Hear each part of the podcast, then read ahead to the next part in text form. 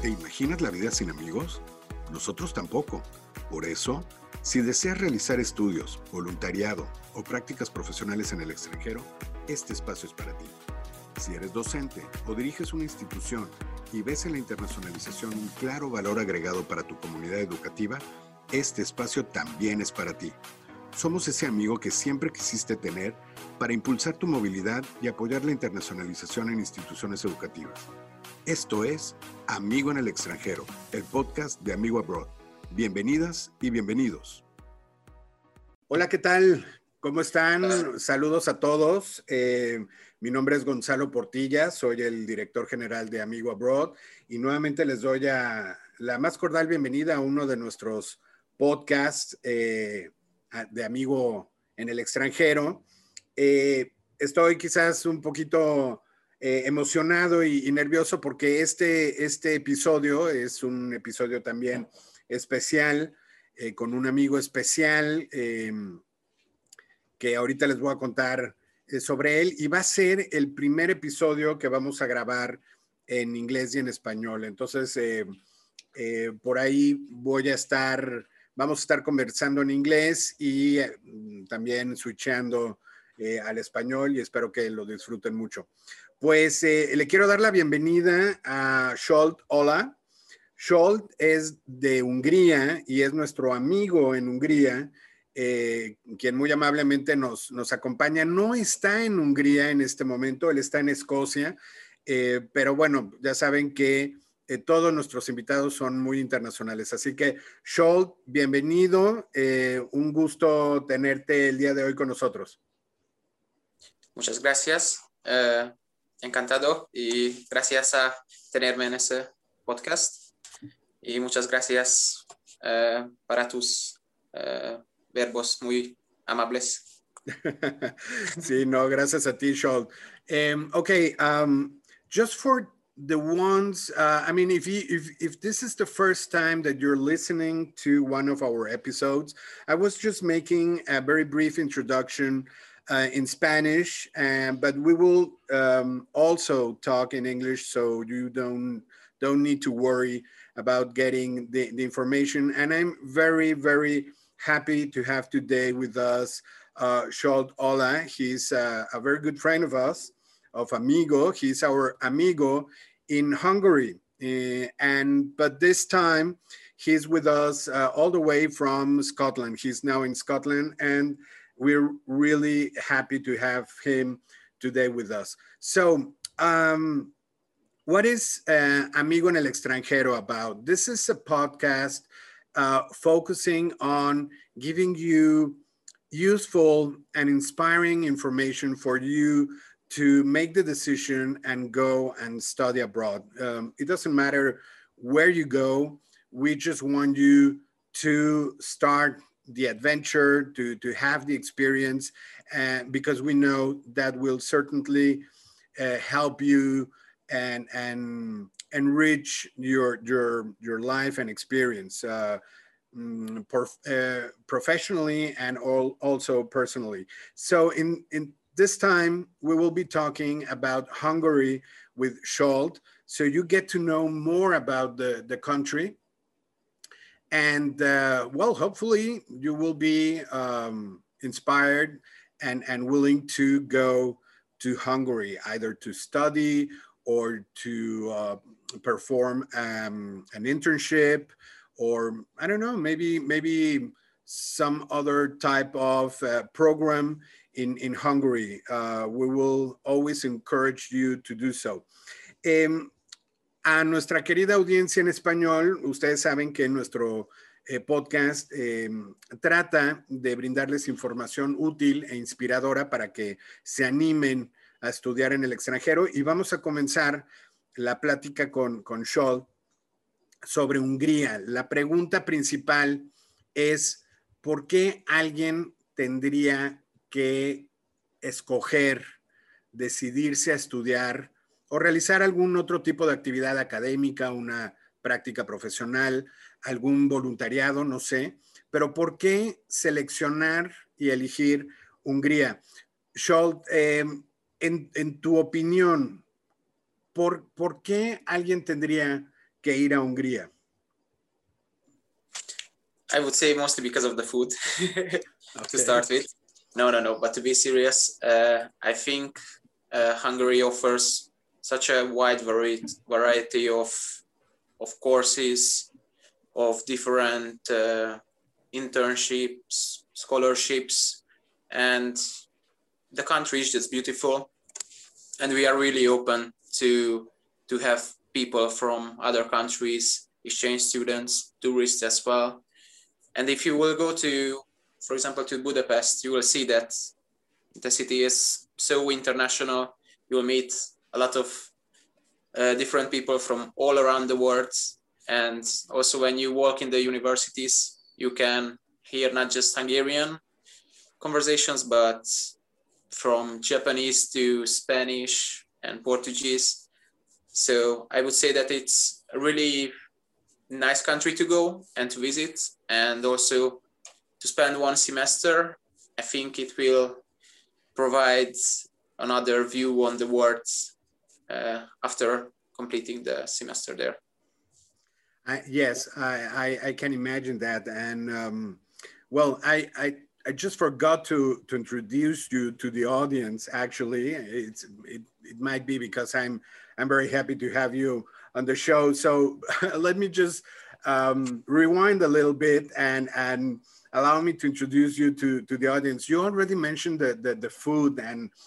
Uh, I, I, I, can imagine because uh, just for, for our friends to know, Zsolt uh, is a 23 year old tourism and hospitality student in, from Hungary. So uh, that's why he knows about food, he knows about hospitality, and, and um, I'm sure we will be talking about about uh, gastronomy and culinary arts uh, during, during the, the episode.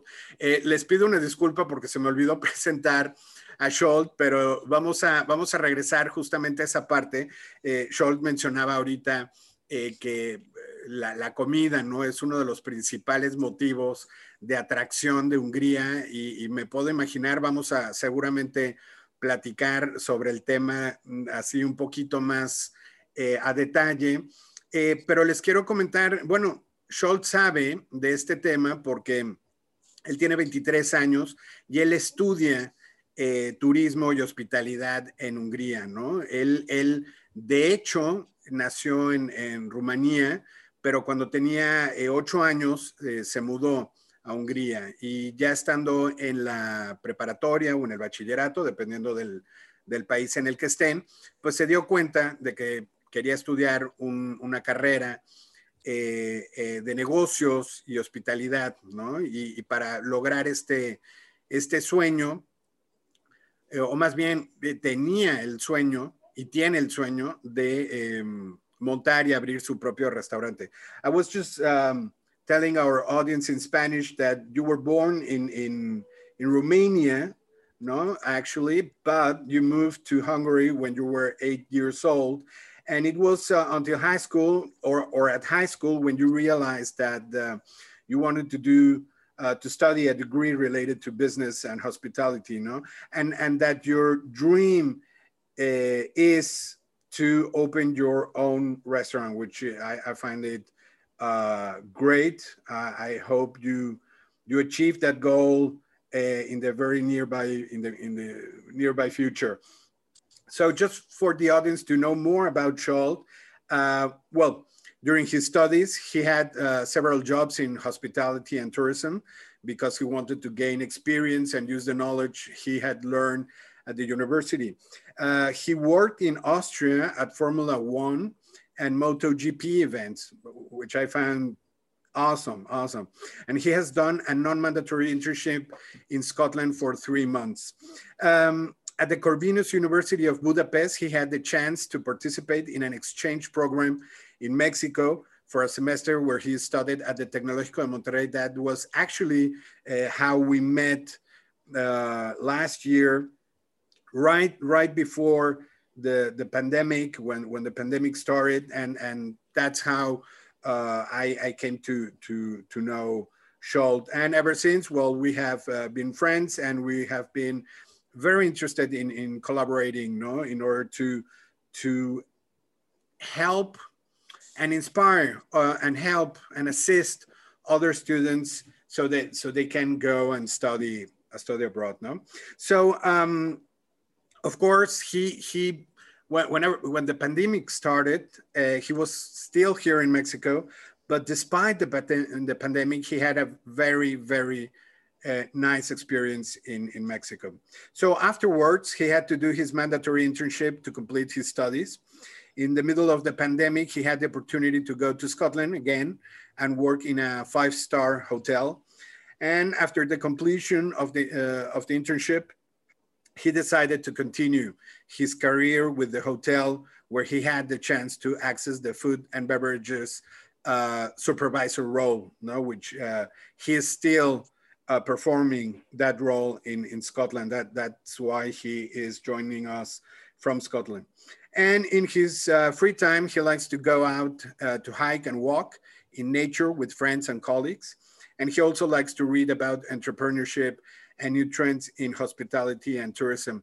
Eh, rápidamente en español comentarles que, que, bueno, durante sus estudios, eh, Zsolt em, eh, participó, llevó a cabo diferentes trabajos relacionados con turismo y hospitalidad y todo eso fue dándole eh, experiencia en el campo.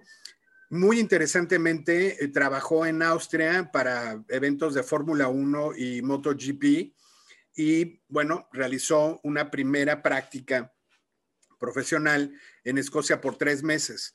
Em, él es estudiante en Hungría, en la Universidad de Corvinus, en Budapest, y siendo estudiante realizó un intercambio aquí en México, en el Tecnológico Monterrey, y comentaba en inglés que esa fue la forma en la que Scholt y yo nos conocimos.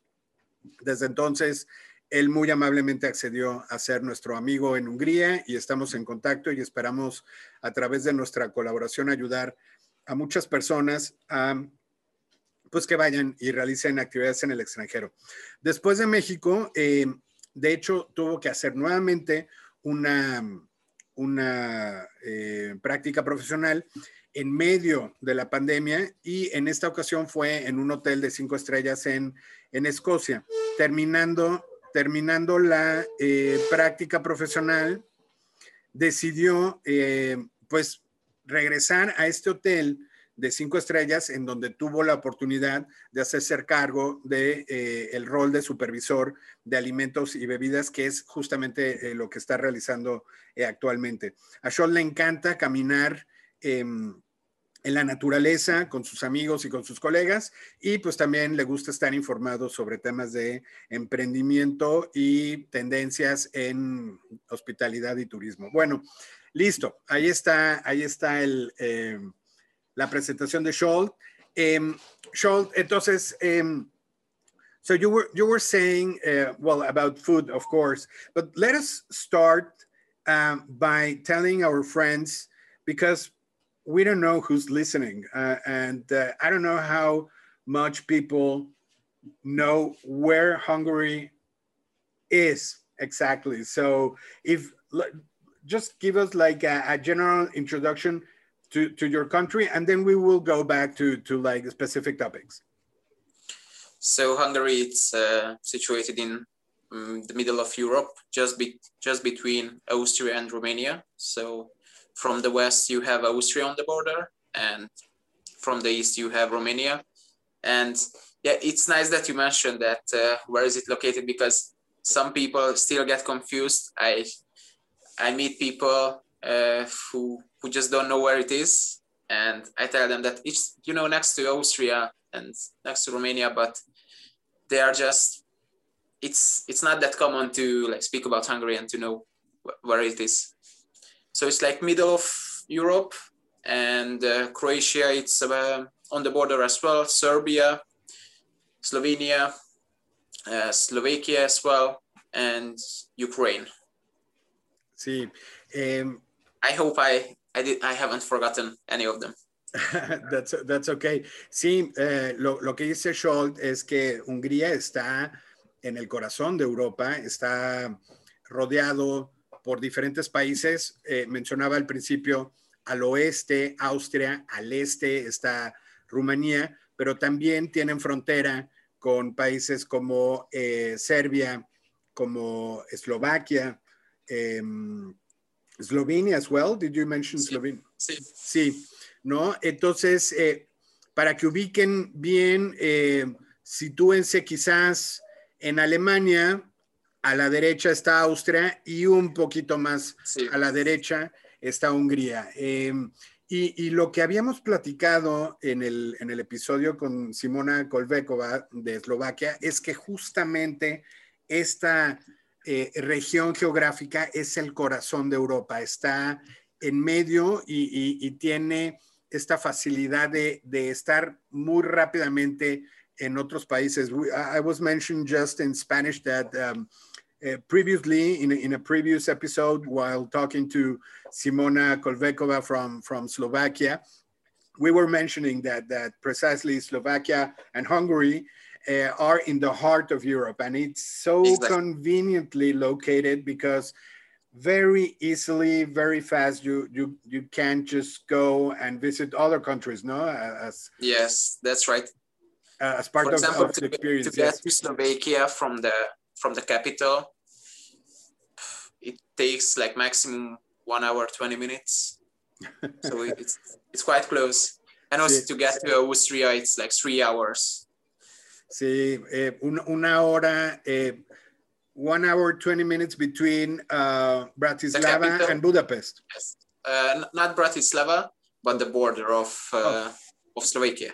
Ok, ok, sí, de, de Budapest, eh, que es la capital de, de Hungría, a la frontera con Eslovaquia, una hora, 20 minutos, ah, pues no es nada, ¿no? Está, está muy bien.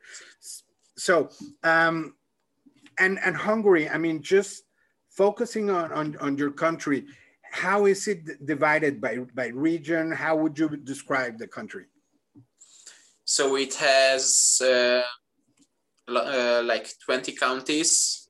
Uh, it's divided to counties, but we also divide it like west of Hungary, mid Hungary, and uh, East Hungary. And we also have regions which have the names uh, which are given by the river which is in that region. So we have like uh, Dunántúl, which is which means after the Danube. So the region after the Danube is called Dunántúl. And for example, uh, there's Kisalföld, which is like um, an area mm, which is really, really flat and you don't have any mountains, any hills, and it's quite dry as well.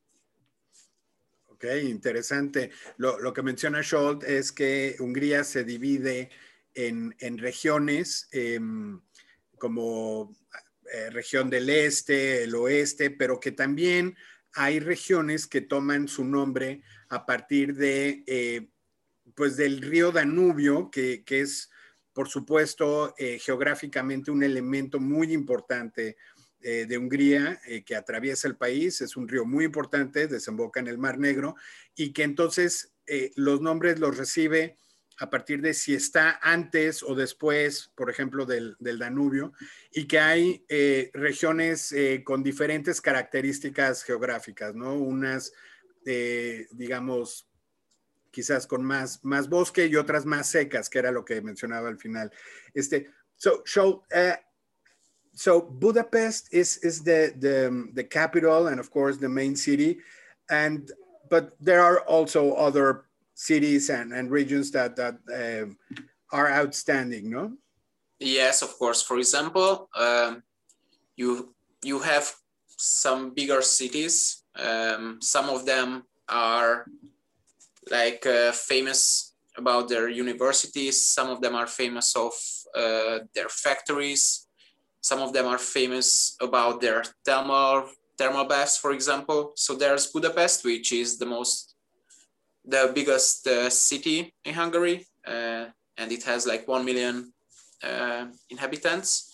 And then on the west, uh, just on the border with Austria, you have Sopron and Győr, which are quite big cities. And for example, in Győr, you have a handball club, which is uh, really famous in Europe.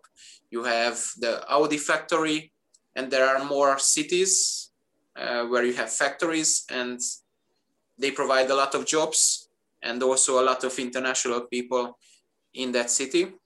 And for example, if you look at the touristic cities, which are famous about their uh, attractions, you have, uh, let's say, uh, Hollókő, which is a really small village, but it has some really old traditions which are like more than 100, 200, 300 years old traditions.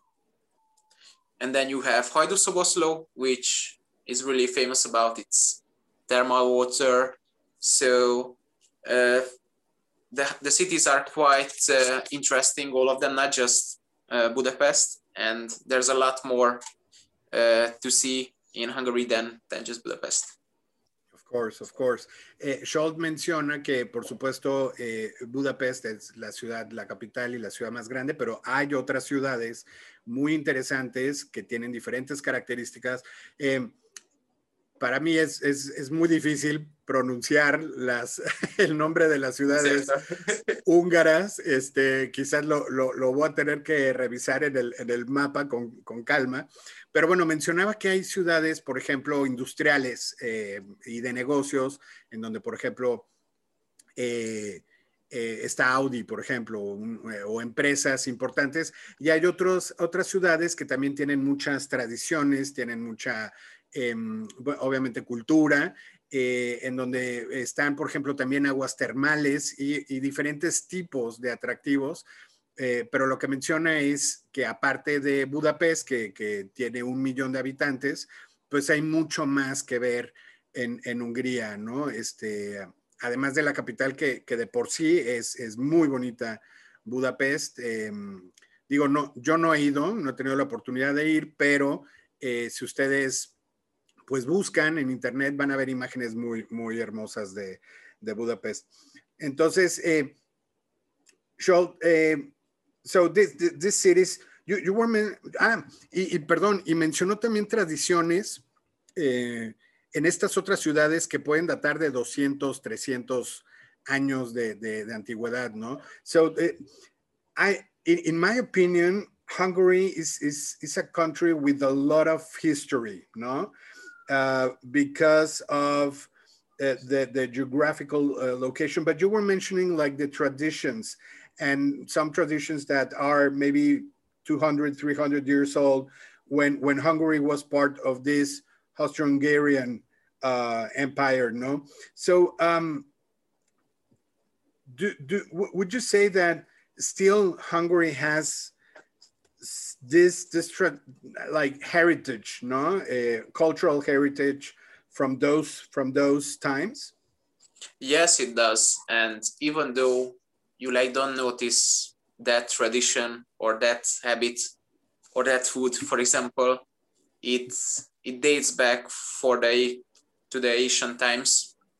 I would say so because in the past uh, hungary was really multicultural. We used to be much bigger uh, before the trianon treaty. And this means that a lot of cultures a lot of different nationalities shared one country.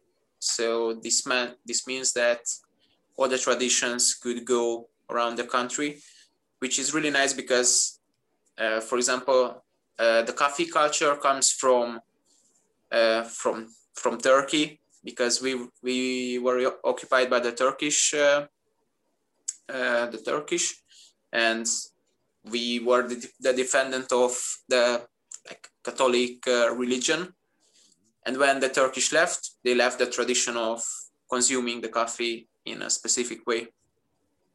That yeah. Oh, that that is something I, I didn't know. I mean, I, I did know that uh, part of, of Hungary was occupied by the Ottoman Ottoman Empire, uh, but I didn't know about the, the, the coffee tradition left by by the Turks. No.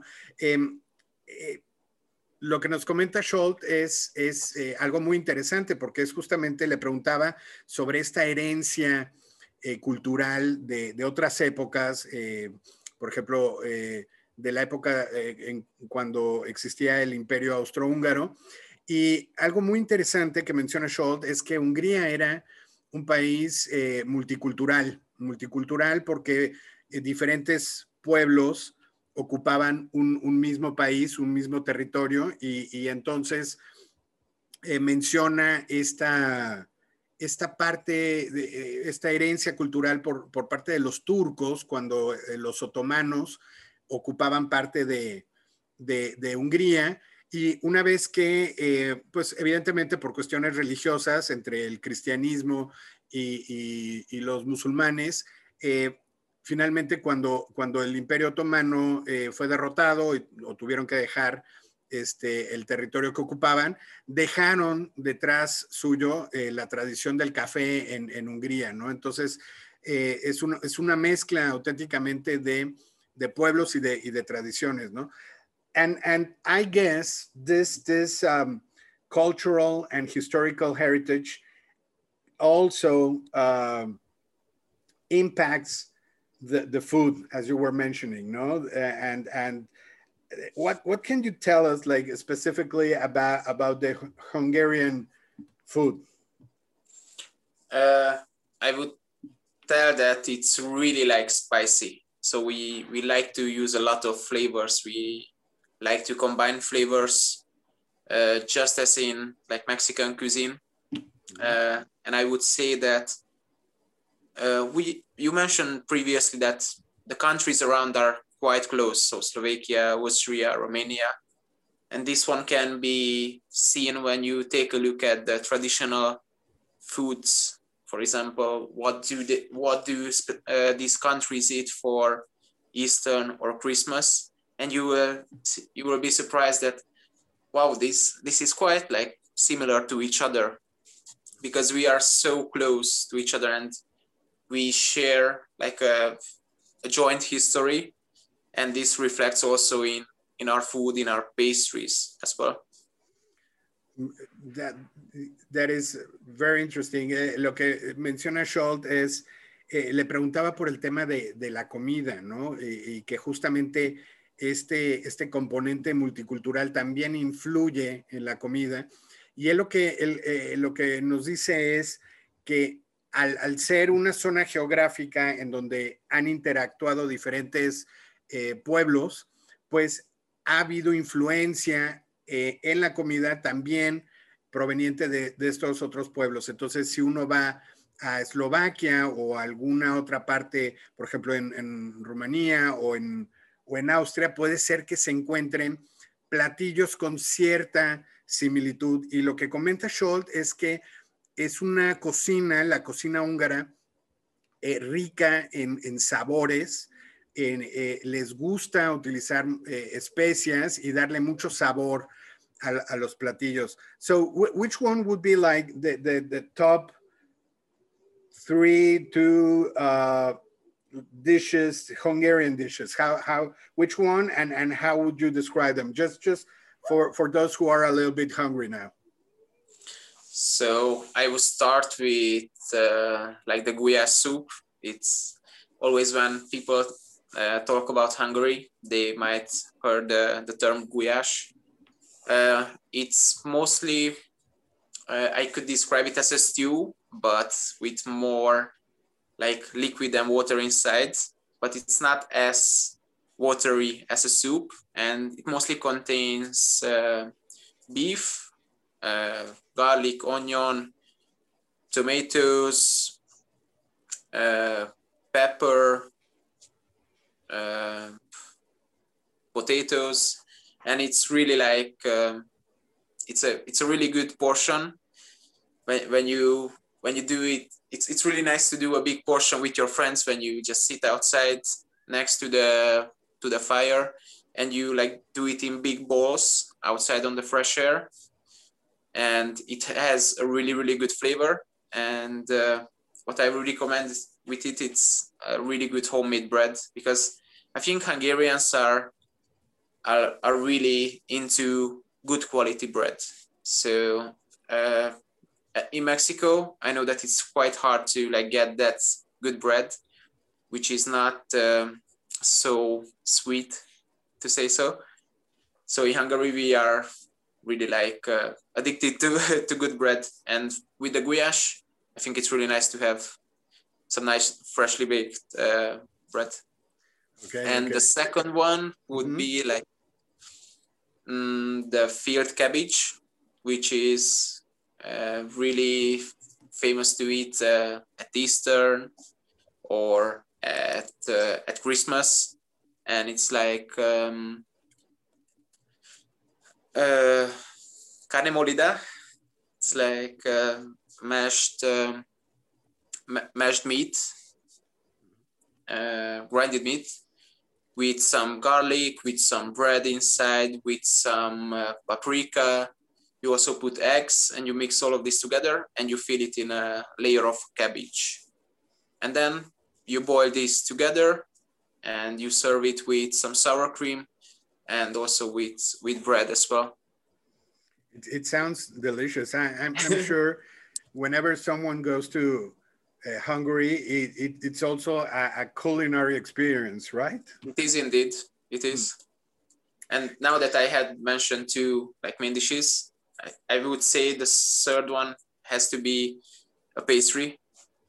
And I would mention the chimney cake, which is, it looks like like a chimney and it's baked on a piece of wood and uh, you can put cinnamon, walnuts, uh, cacao on on the edge, and it's. Uh, I would say that it, it's nice to have it with a glass of milk or to have it with uh, something stronger like a mulled wine.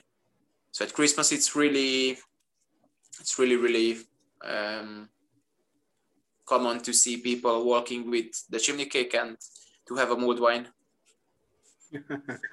Everything sounds very tasty, uh, truly. Um, Scholl, le, le, preguntaba cuáles eran los, los eh, tres principales eh, platillos, en su opinión, en, en Hungría, y él eh, comenzó mencionando el gudash, eh, que se trata de, de un caldo, pues con, con, jitomate, con papa, muy, muy tradicional, y que él, él decía que lo lindo es servir porciones, eh, o más bien preparar porciones em, pues grandes para sentarse, ¿no? Y, convivir mientras uno eh, eh, pues, pues toma, come la, sopa, em, el caldo, no, no sopa, es, es un caldo, pues con amigos, ¿no? es, como un motivo de, de, convivencia. En segundo lugar mencionó el Firt Kabish, Em, que es una, es una carne molida este, con, con, cebolla y con otros ingredientes, con huevo y todo esto mezclado y se, se, em, se sirve, eh, digamos, em, bueno, se consume, eh, eh, y esto es una mención especial, decía Scholl, el tema del pan. El pan en Hungría, los húngaros están acostumbrados a producir un muy buen pan de, mucha calidad. Eh, y claro, decía que aquí en, su experiencia en México, pues no encontró eh, pan eh, parecido al, de Hungría. En México quizás somos más, efectivamente, más expertos en, pan dulce, pero ellos, bueno, tienen este, diferentes tipos de, panes que pues comúnmente los, los consumen con los alimentos. Y mencionaba, en tercer lugar, un pastel que se llama chimney cake, eh, eh, tiene la forma ¿no? de, una, de una chimenea y que pues también es, es eh, muy común ver a la gente pues degustando, comiendo el pastel, este, pues prácticamente en cualquier momento, ¿no? como postre. Entonces, la conclusión es que si ustedes van a Hungría seguramente van a tener una experiencia culinaria muy interesante y, van a disfrutar de una gastronomía diferente, pero, pero que definitivamente suena muy, muy rica. Y esto me lleva eh, a preguntarle a Scholl también, él, mencionaba que los, que los húngaros son, están acostumbrados a comer muy buen pan. Esto me lleva a preguntarle justamente, una de las preguntas que a mí más me gusta hacer, ¿cómo describirías tú cómo son los húngaros? La, personalidad de los, de los húngaros. ¿Cómo, how would you describe your um, Hungarian uh, country countrymen? Uh, I would say that uh, we are nice people if we know that uh, the other people who I meet, it's nice as well. So we take our precautions, but when we know that uh, you are surrounded with good people, you you like uh, take care of everyone. So if you know that you are in one class or in in one workplace, then I would say that everyone tries to to be close to each other because you have to take care of each other as well. And I would say the same, that is the same with the universities as well, that whenever we are having uh, international students, there are a lot of organizations at the universities who, who take care of, of them, guide them, and uh, they are there for them like 0 24 it sounds like um, Hungarians are in in a in a first moment um, kind of reserved, but then when when they realize that the other person is is open and and uh, with with the warm feelings, Hungarians open themselves uh, as well. Yes, I would say so. Yes. Ajá. Eh, lo, lo, que comentaba ahorita Zsolt es que los, los húngaros eh, en una primera instancia son personas que quizás toman ciertas precauciones en el trato eh, con, con, otras personas, pero una vez que ellos también se dan cuenta que las otras personas son, son amables, son, son cálidas, ellos también se abren y, y entonces también cuidan, cuidan eh, o son, digamos, eh, eh más abiertos y cuidan también a, a, los demás porque tienen esta, eh, pues digamos, forma de ser, de cuidarse entre ellos y por lo tanto con los estudiantes internacionales que llegan a las diferentes universidades también, ¿no? Los reciben y, tratan de, cuidarlos y que tengan la mejor, la mejor de las experiencias. So, um, Scholt, so for, let's talk about uh, studying in, in Hungary. Um, for a student in, in Hungary, um,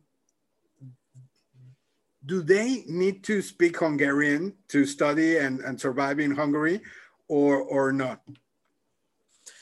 Uh, I would say it's it's good to know the the basics like how are you and the street where you live for example but if you are at the university and you go to the university without knowing any Hungarian, there won't be any problems because uh, for Hungarians, it's mandatory to, to start to learn English uh, in the primary school. So I would say that most of us have the capability to, to give assistance and uh, to have a basic conversation in English with uh, with non-Hungarians. Mm -hmm, mm -hmm. Sí, that, that's, that's what I thought. Eh, lo, lo, que menciona Zsolt es que no es estrictamente necesario hablar húngaro porque los, húngaros aprenden inglés desde que están en la, primaria.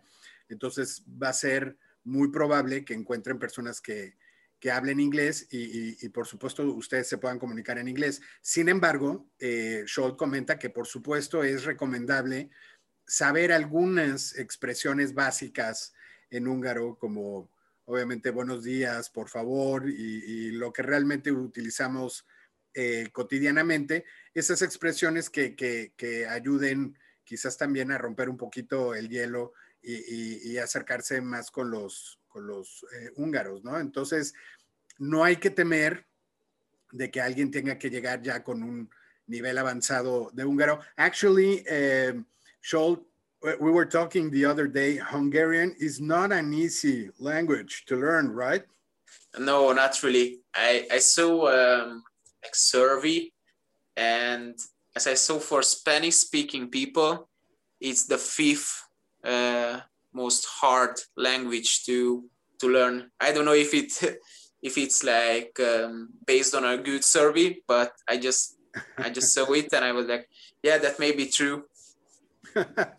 sí, eh, eh, dice Zsolt que en una, en una encuesta él vio eh, en los resultados que el húngaro es el quinto idioma más complicado para las personas de habla hispana, nativos que hablan español. Entonces, which doesn't mean that uh, someone could not learn Hungarian. It, it's maybe a matter of really getting into uh, yes, the, the, language, yes, being being persistent, and well, uh, and of course with, with uh, some some maybe a couple of years or maybe some years, uh, you could get there, no? Um, yes. Sí, eh, lo, lo, que le digo a, a Zsolt es que si alguien tiene la intención de estudiar húngaro, por supuesto no es imposible y es cosa de ser persistente. And, and Zsolt, let me ask you, uh, for a student, how affordable is, is Hungary? Um, Budapest and, and the rest of the country, is it expensive? Um, the cost of living and also like getting to know the country, like getting from Budapest to other regions to to go and, and visit. How how expensive is Hungary? Uh, so the capital, uh, it, of course, it's more expensive than than the other cities and the other rural cities and uh, the other university cities. Uh, I would say that with a student job, uh, in Hungary and uh, with like studying a student can can afford to be with another uh, classmate in in one apartment and they can rent it out but otherwise uh, would you like would you like like an amount of of how much no, no, you yeah. should have for for living for for one month as students? Yes, um, I mean we we can we can uh, continue talking about like very specific uh, data uh, in, in a next in a next episode, but um, it, just just generally speaking, it, if someone wants to get around Hungary, would you say it's it's to get around to get around it's I it's I would say that it's uh, really cheap because there are some uh, buses, there are plenty of trains, and the price of the transportation it's not like in in the UK, for example. In the UK, you pay like 50 pounds to get uh, from A to B in five hours, and in Hungary, I would say that for this you will pay like 20 pounds so it's cheaper than Austria and it's cheaper than the UK. And I would say that it's cheaper than Germany as well to, to travel. And also the living costs, I would say that it's like half or a bit more than the half which you will see, for example, in the UK. Sí, Scholt hace una comparación entre Eh, los costos en, Hungría y, en el Reino Unido. Eh, y lo que nos menciona es que para, para visitar y recorrer Hungría es, mucho más económico, quizás poco menos, eh, o más bien poco más de la mitad de lo que cuesta en Reino Unido. daba el ejemplo en, libras, en libras esterlinas, pero, pero la realidad es que hay, hay autobuses, hay trenes eh, y los costos pues son mucho más, más accesibles que Austria, por ejemplo, o que seguramente Alemania, ¿no? Entonces, eh, pueden esperar una, una, experiencia muy interesante eh, en un país muy atractivo, con mucho que ofrecer y pues con costos no, no tan elevados. Em, bueno, y, le comentaba a que, por supuesto, vamos a tener más, más episodios sobre Hungría para entrar a detalle, quizás eh, hablar más de, de, la, de, Budapest, de la capital o de algún otro tema, quizás eh, eh, sobre, por supuesto, también las universidades este, y, las ciudades y, los costos también vamos a seguir platicando. Em, Scholt, eh, nosotros, eh, nuestro podcast, Amigo en el extranjero, eh, afortunadamente cuenta con el, patrocinio y el respaldo de una universidad alemana que además es, digamos, acabamos de firmar un convenio de colaboración. Se trata de la Universidad de Ciencias Aplicadas a los Negocios de Mannheim. En inglés es the University of Applied Management Studies, Mannheim. Em, es una institución sumamente especializada en temas de negocio, de, management, de psicología empresarial, de gestión, ¿no? Entonces, si están pensando, por ejemplo, también ir a estudiar a Alemania, algunos de los programas son ofrecidos en, alemán, por supuesto, pero también hay en inglés y, tienen una muy amplia relación y una importante vinculación empresarial por la eh, región en la que está ubicada esta universidad. Repito, es la Universidad de Ciencias Aplicadas a, los Negocios de Mannheim. La página de internet es www.hdddwm.de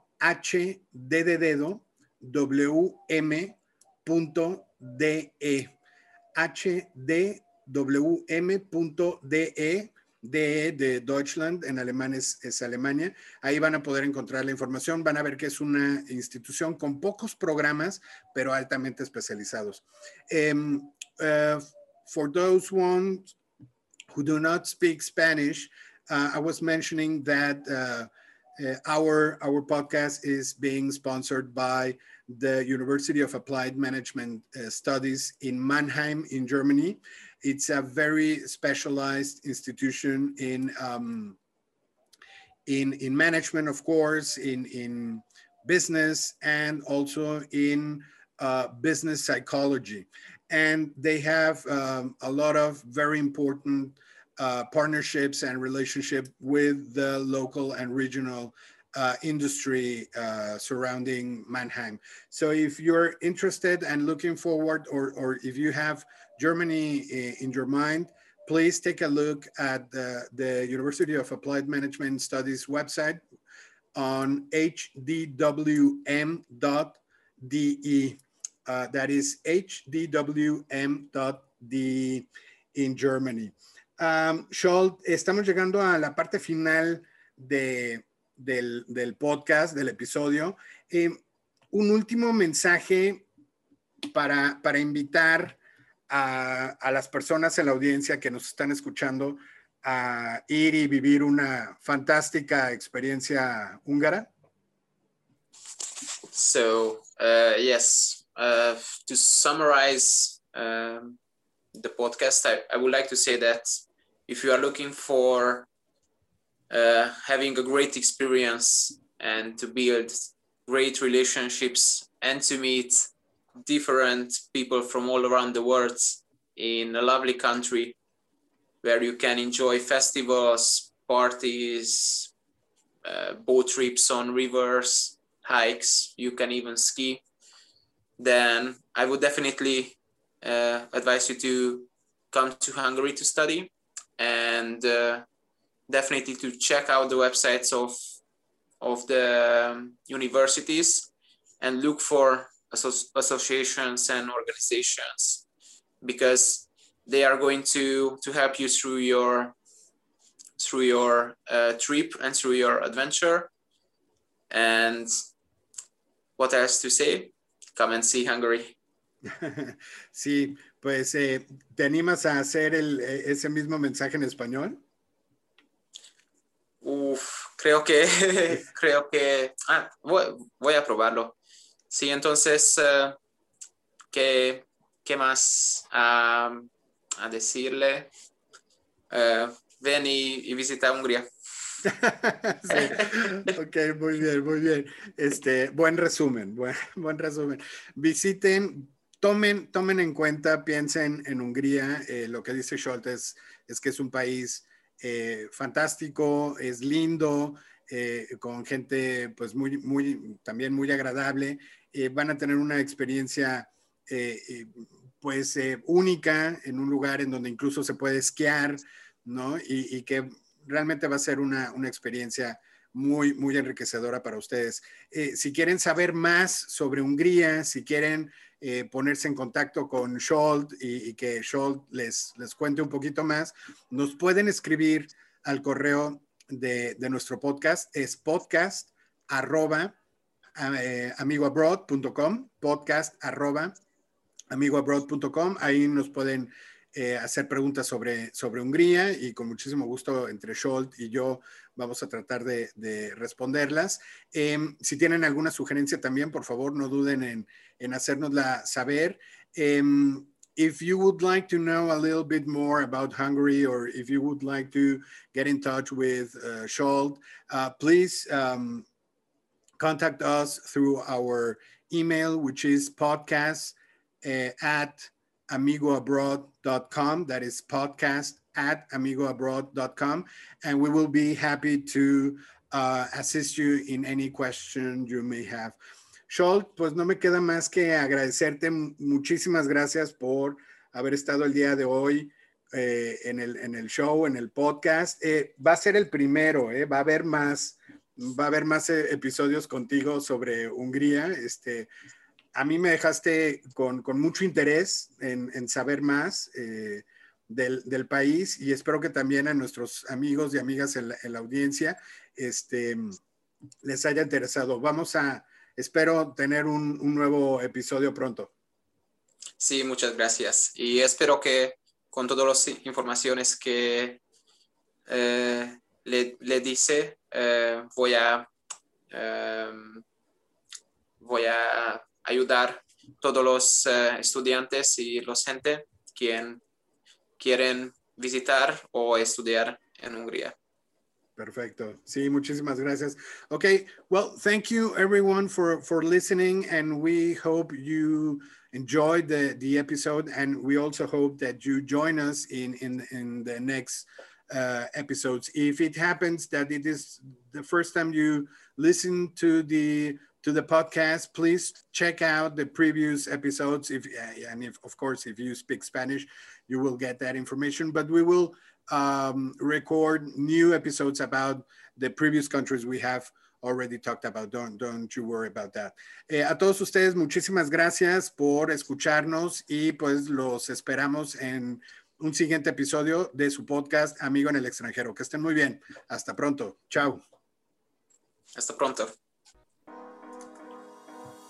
Si les gusta nuestro programa, por favor compartan y permítanos apoyar a más personas que buscan internacionalizarse. Suscríbanse y síganos como Amigo Abroad en Facebook, Twitter, Instagram y LinkedIn. Y visite nuestro sitio web en www.amigoabroad.com. Si alguien desea escribirnos, puede hacerlo a podcast.amigoabroad.com y nos dará muchísimo gusto recibir sus comentarios y sugerencias. Yo soy Gonzalo Portilla y los espero en el siguiente episodio de Amigo en el extranjero. Hasta entonces.